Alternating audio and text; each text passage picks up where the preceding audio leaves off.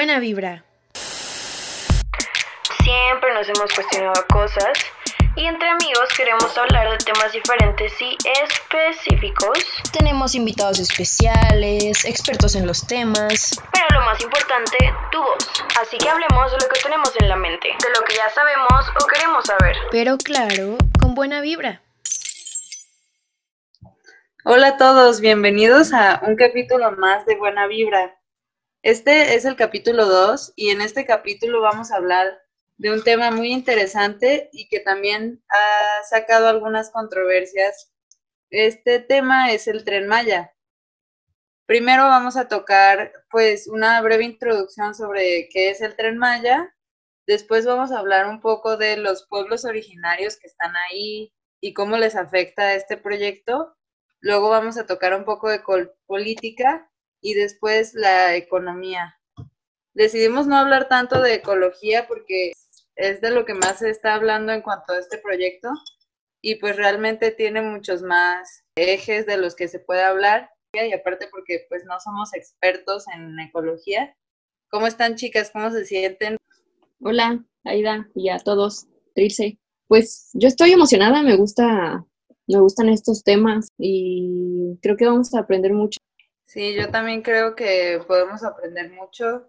Y siento que lo que más me interesa, como lo había dicho, es de que podemos unir como estos puntos de vista. Tal vez yo no tengo punto de vista de una mercadóloga, de una psicóloga. Siento que se puede tratar todavía un poquito más a fondo. Sí, tienes razón, o sea, es muy importante escuchar el punto de vista de cada una, porque cada una como que puede aportar algo. Entonces, pues ya que estamos aquí, vamos a empezar. Platíqueme, ¿qué es el Tren Maya? Va, el Tren Maya es un proyecto que el gobierno de México está llevando a cabo y este pretende contar con 1.500 kilómetros aproximadamente. Se pretenden que se dividan en siete tramos. Dos de esos tramos van a pasar por la selva, tres de esos tramos van a pasar por el Golfo de México y dos de esos tramos van a pasar por el Caribe, lo que implica que va a pasar por mucha área natural y también por muchos pueblos, ruinas, pretenden pasar por lugares como Bacalar, que es la, laguna de los siete colores, este, Tulum, un lugar arqueológico muy importante de los mayas, y estos tramos recorren un total de cinco estados. Esos son Chiapas, Tabasco, Campeche, Yucatán y Quintana Roo. El proyecto tiene un total de 19 estaciones, o sea, es un proyecto bastante grande y el gobierno de México está esperando terminar el primer tramo de este proyecto, que es el de Chiapas, para el 2023, o sea, dentro de tres años. Realmente le están dando mucha prioridad a ese proyecto y hay como muchos argumentos, hay mucha polémica. Hay gente que dice que pues no se va a afectar al área verde porque el tren se va a hacer en unas vías que ya están hechas. Pero realmente creo que lo que puede afectar, si se potencia mucho el turismo, se pueden hacer pues centros muy grandes, hoteles, centros comerciales, muchas, muchas cosas. Y eso es realmente lo que deforestaría mucha selva. Pero como dijimos, no nos vamos a meter demasiado en eso. Entonces, pues vamos a empezar con el tema de, de lo de los pueblos indígenas que viven ahí. Lo que yo investigué es que realmente el territorio del tren este, es territorio del Estado. Y hay pueblos indígenas que se han quedado ahí, muy cerca de, de las vías del tren. Si el tren está funcionando, pues pasa a velocidades muy altas y además del ruido y muchas otras cosas, no es seguro que los pueblos se queden ahí tan cerca del tren. Entonces, pues realmente les está afectando bastante como este proyecto y también les puede afectar mucho todos los hoteles que se pueden poner, todas las cosas que, en el futuro pueden suceder. Y pues el gobierno tiene como esta idea de que el tren va a ayudar a que haya más comunicación entre un pueblo y otro y que así pueda haber más servicios como agua, luz, etcétera, educación. Según el gobierno, se, hicieron como 30 asambleas con los pueblos y, y, la mayoría están, están de acuerdo. pero pues sigue habiendo bastantes pueblos que no lo están. ¿Ustedes por qué creen que alguien estaría o no estaría de acuerdo con que pase un tren de que al lado de tu casa? Ok, yo he leído como que las cosas o componentes ambientales que pueden sufrir alguna alteración como a nivel regional, la disponibilidad del agua dice que puede sufrir un daño, la calidad del aire, em, también el nivel de ruido, generación de olores, ya sabemos como esta parte de que existe la contaminación auditiva, entonces también supongo que les molesta como decir, ay, afuera de mi casa hay un tren, ¿no? Ah, pues también más que nada su cobertura vegetal, o no sé ustedes qué piensen. De que va a traer turismo, pues va a traer turismo, pero ¿a coste de qué? Es que quieren a fuerzas que pase por, por selvas, por lugares de áreas verdes y pues la verdad siento que pudieran haberlo hecho un poquito más urbano. Luego dijeron que iba a hacer con, que iba a utilizar diésel. Y el diésel, aparte de que es súper caro, este lo tenemos que comprar. Pues en la 4T quieren hacer dos bocas, que es una refinería. Si ya tuviéramos dos bocas, no habría tanto, tanto pedo, porque nosotros podríamos producir nuestro, nuestro diésel. Entonces, aparte de la construcción de todo este tren, el que ya pueda andar. Y como digo, lo de las áreas verdes. Este, creo que México es de los lugares que más área verde tiene. O sea, tenemos casi, casi, pues yo creo que de todo, animales que nada más existen aquí. Yo siento que hubiera estado un poquito más chido si no lo hubieran hecho pues en la selva. O sea, el respetar todo eso, pero siento que ahí está el pedo, no sería tan turístico. Sí, claro. Y pues aparte de eso, ya pues les voy a decir lo que piensan las personas de los pueblos que no quieren que esté el tren. Por ejemplo, ellos viven de criar abejas, de la agricultura o de pequeños comercios que tienen ahí. O sea, no sé, hay una señora, Panchita, que tiene una tiendita en la esquina entonces, pues la tienda de Panchita, ya nadie va a ir ahí porque van a poner un centro comercial al lado. Y, pues le va a dar empleo a gente, pero, pero ¿de qué van a trabajar? O sea, de, de las personas de limpieza, y ya nadie va a ir a visitar la tienda de Panchita, y pues Panchita se va a quedar sin trabajo y va a tener que trabajar como en este centro comercial con un peor sueldo y así. Entonces, pues realmente estas personas prefieren su estilo de vida como de, agricultores, de, trabajar del campo. A ellos les gusta como el estilo de vida que tienen y no quieren que vayan pues a urbanizar todo ese lugar, porque los trabajos que les dan obviamente no son los de un gerente y todo eso, porque no están preparados para eso. Ellos no lo ven como una mejor vida el trabajar de, de mucama o de señor de la limpieza. No sé qué piensan. Pues sí, o sea, hay, hay gente que sí está a favor y hay gente que, pues no, no están muy a gusto con la idea de que pues casi casi les vayan a destruir su, su hogar y que realmente no puedas hacer nada. Sí, claro. No sé si han visto la película de, de Avatar, la de los monos azules. Sí. Claro. A mí se me hace un muy buen ejemplo como cuando pues personas de fuera quieren este urbanizar algún lugar, así como está sucediendo aquí, y pues que los monitos azules no, no quieren nada de lo que las personas les pueden dar y creo que se puede hacer como una comparación parecida de que realmente pues no ven ningún beneficio en este proyecto, ellos quieren como seguir con su vida de campo y pues así se sienten felices y satisfechos no, y además de que, o sea, como mencionas, van a acabar en empleos que no les gustan, no sé, quizás en alguna tienda, quizás como mocamas, quizás X, ¿no? En algún, alguna empresa del sector turístico. Pero además, o sea, aparte de que son mal pagados, son empleos temporales y que no les están garantizando nada y se dice que no van a tener ni siquiera seguridad social. Entonces, pues sí, siento que están dejando mucho al dejar como su vida y que aparte, como ustedes ya dijeron, es algo que a ellos les gusta. Entonces, pues sí es como un punto negativo para el tren.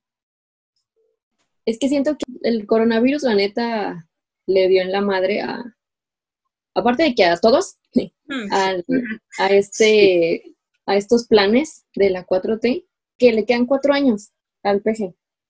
No creo que en cuatro años pueda hacer todo. Yo creo que va a terminar siendo, pues, ¿qué? Obra negra, va a terminar en obra negra.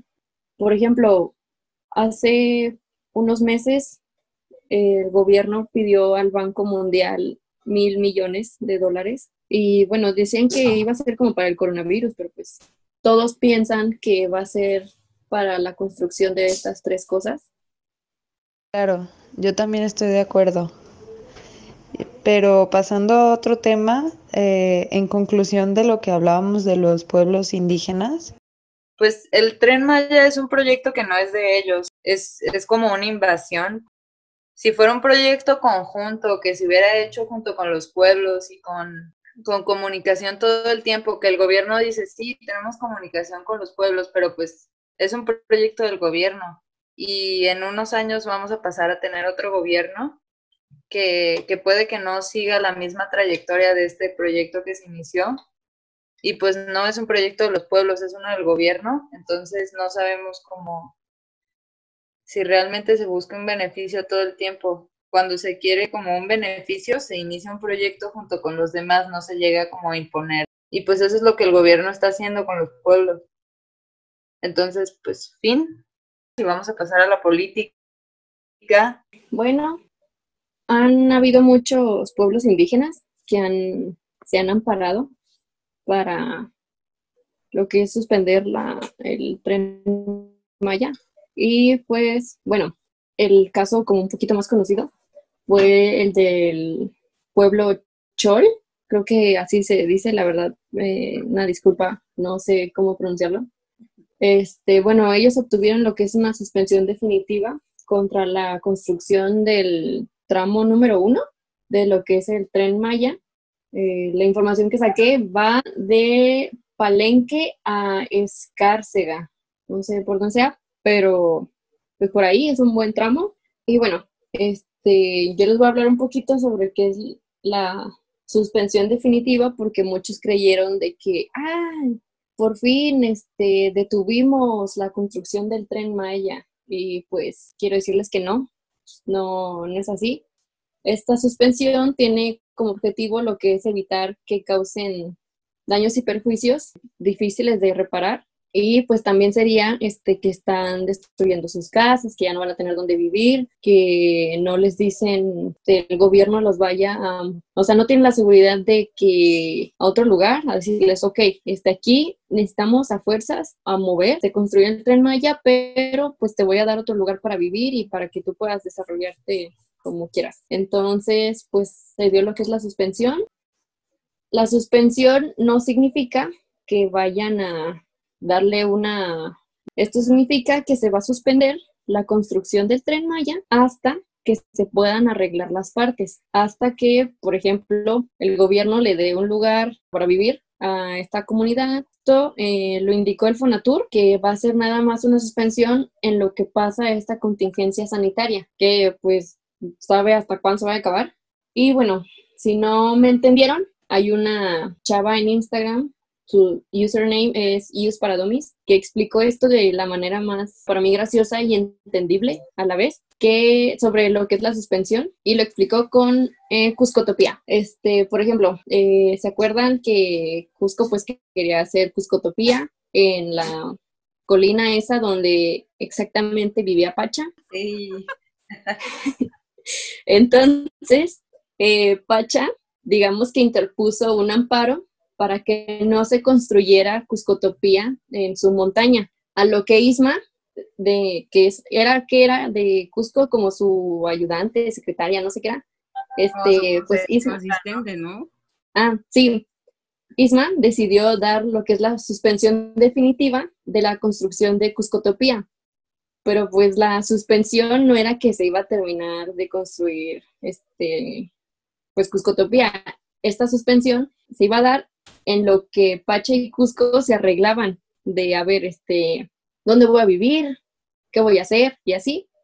Y pues ya luego sabemos pues su desenlace, pero pues no creo que el desenlace vaya a pasar Aquí no creo que el peje se haga una llama, pero así es este, la explicación de Cuscotopía relacionada con el tren Maya. ¡Wow! Está súper interesante. Neta, creo que ha sido el mejor ejemplo de toda la existencia. Sí, sí me quedó súper claro porque la verdad, cuando yo leí la noticia que decía suspensión definitiva, pues las palabras son como suspensión y definitiva, o sea, como que se está suspendiendo definitivamente por siempre. Y yo pensé que, que, pues la parte, la primera parte del tren Maya ya no lo iban a hacer y dije, bueno, ya es un avance, qué padre, pero pues ya Vero nos explicó que no. Y hay muchas suspensiones definitivas, sus diferencias, lo que están pidiendo los pueblos, o como dijo la Fonatur, hasta que pase lo que es la contingencia. Pero pues ya que termine la pandemia, pues al menos ya vivieron. Entonces, pues esto se va a suspender o hasta que arregle. La política es que termine la cuarentena o que se encuentre una vacuna o que se termine el coronavirus. O sea, hasta que estemos, por ejemplo, en lo que es el semáforo verde. Ah, ok. No, pues no, todavía falta. Tal vez, o sea, en mi opinión, tal vez él debería de dejar de construir, no sé, dos bocas o el aeropuerto y centrarse en una hablar, tal vez cuando ya vaya a terminarse su sexenio, hablar con el siguiente presidente, presidenta, quién sabe, y decir, bueno, o sea, vas a, vas a terminar mi construcción o la vas a dejar en obra negra o qué vas a hacer. Siento que es algo como de ego, digámoslo así. Con el paso de los sexenios, pues los presidentes quieren, pues obviamente ser recordados, ¿no? Es conocido, por ejemplo, que hacen, meten a alguien este, muy conocido a la cárcel. Eh, por ejemplo, Enrique Peña Nieto metió a la cárcel a el, Baster Gordillo, este, el PG metió a la cárcel a lo que es Rosario Robles, y pues así es una manera como de ser recordados de, ah, yo metí a la cárcel a un corrupto. Que también quieren tener sus construcciones para decir, ay, en el sexenio de, de este güey se construyó el tren Maya. Es como ay, yo quiero ser recordado por esto, por esto, y que no recuerden que en mi sexenio hubo más desempleos, no, quiero que me recuerden porque se construyó el tren Maya, un aeropuerto y una refinería, ¿eh? Y pues siento que ahorita hay problemas un poquito más grandes como lo que es la pandemia, como de que no hay medicamentos, no hay para las quimios. Por el tema de disque austeridad, están haciendo recortes a muchos programas, a muchos consejos. Siento que no es por ser austero, siento que es porque no les va a alcanzar el dinero para construir estas tres cosas. Siento que todo está muy mal planeado, creo que quieren aborazarse y, y siento que no van a terminar haciendo absolutamente nada. Ahora Trilce, pues nos va a platicar ya para ir finalizando un poquito de, de los asuntos económicos que tienen que ver con el tren. Sí, claro. Mira, ahorita que estaban mencionando que están haciendo como recorte de personal, recorte de sus consejos y todo esto, pues el impacto como económico local del tren Maya asegura que va a estar buenísimo, que se van a crear 715 mil empleos en los 16 municipios en los cuales va a estar cruzando el tren, pero a costa de qué? O sea, están despidiendo a su propia gente, están quitándole sus empleos que tanto les gustan y honran los indígenas con sus cosechas y toda esta parte para traer cosas turísticas. O sea, sí, está muy padre que vayamos a traer como turistas y como que quitar esta mala idea de que en México somos tal y tal, pero no se me hace chido que esté siendo a costa de que nuestra gente se perjudique de manera económica. O sea, estoy viendo como un par de datos se dice que este tren va como a facilitar la conectividad entre las comunidades y también va a mejorar la calidad de vida e impulsará nuestra economía regional. Mm, se ofrecerán servicios de transporte para pasajeros, turistas, carga y bueno, todo como de manera eficaz, eficiente y también va a ayudar a que se libere la carga vehicular en las carreteras y pues según esto va a reducir las emisiones que contaminan. Dicho por la ONU, se dice que se va a ver un impacto económico local de 2.000 millones de pesos en un estudio que hicieron recientemente y este impacto es como el valor total de la producción de transformación de bienes que se está dando en la región y pues se asegura también que para el 2030 las personas que estén en situación de pobreza habrán disminuido un 15% gracias al impacto económico que va a tener el tren Maya en toda la región sureste. O sea, se estima como que ya seamos 16 6.3 millones de personas. Espero que lleguemos con todo esto del COVID. Este, de todas estas personas, son 6.1 millones los que están en situación de pobreza y pues si no existiera como el tren, la cifra ascendería a 7.2 millones, pero realmente, bueno, en 2030 ya es mucho, son 10 años, pero realmente siento, como mencionó Vero, o sea que en tres años no lo terminan, en tres años no queda como todo esto. Además, no tenemos, no contamos con el dinero suficiente. Pues no sé, realmente, o sea, leerlo como que los datos suenan muy impactantes, pero realmente no creo yo que vaya a tener beneficios. Mm, quizás sí tenga, o sea, sí, 150 mil empleos en economía rural asociados al tren es mucho, pero ¿a costa de qué? A costa de quitarle qué a los otros. Mm, no sé, yo en mi parte no estoy de acuerdo con este tren. ¿Ustedes qué opinan, chicas? Pues yo tampoco en lo personal estoy, estoy de acuerdo con este proyecto. De que va a haber empleos, sí, sí creo que va a haber empleos, pero creo que muchas de las cosas que, que se prometen como educación y servicios, servicios como luz y agua para, para estas personas y una mejor calidad de vida, no, no vienen con un proyecto de este tipo que trate de, urbanizar demasiado sus vidas y pues realmente la mayoría del dinero puede que su calidad de vida, bueno, su contexto se mejore un poco en algunas personas y en otras no, pero la mayoría del dinero pues va,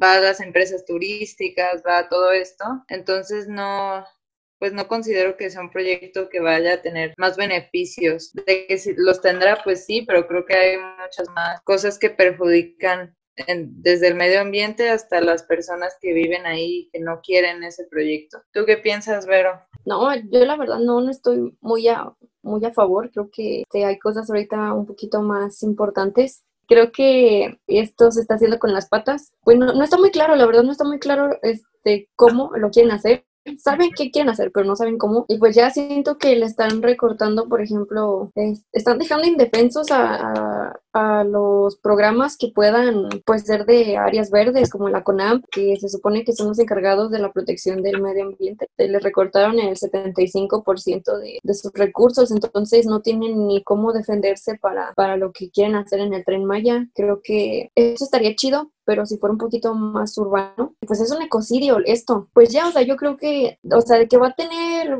frutos, va a tener, pero no creo que pueda llegar algún día a alcanzar, este, tal vez a reparar todos estos daños al medio ambiente, al, pues la gente que le están despidiendo, la gente que ha su trabajo, su casa y todo, no siento que en algún momento vaya a llegar a, recompensar y luego a tener una ganancia. Sí, pues creo que en eso estamos todas de acuerdo. Pues invito a todos a que piensen de que y tomen una postura respecto respecto a este proyecto porque es importante como, como jóvenes pues saber qué opinamos también respecto a las cosas que están sucediendo. Entonces pues está chido, también para eso es este capítulo, para que piensen y, y se hagan una opinión chingona sobre estos temas. O sea, puede estar en contra o puede estar a favor, como ustedes quieran, pero que sepan un poquito más de información. Sí, yo también estoy de acuerdo. Mm, me pasa mucho en este podcast que a veces al iniciar un capítulo como que no tengo una opinión, pero el rodearme con la opinión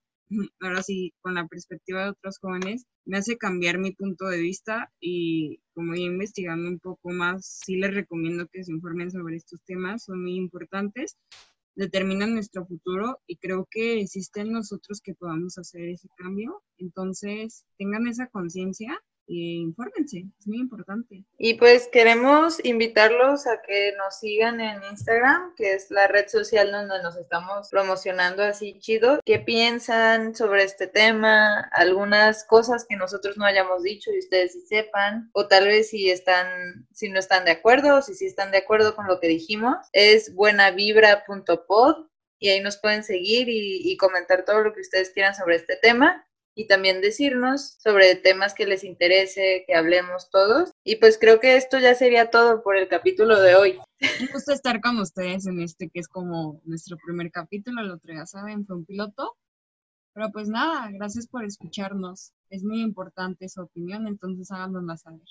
Sí, muchísimas gracias por escucharnos. Creo que si llegaron hasta aquí agradecemos mucho porque pues este va a ser un capítulo un poquito largo, pero muy informativo. Y pues ya, muchísimas gracias por escucharnos.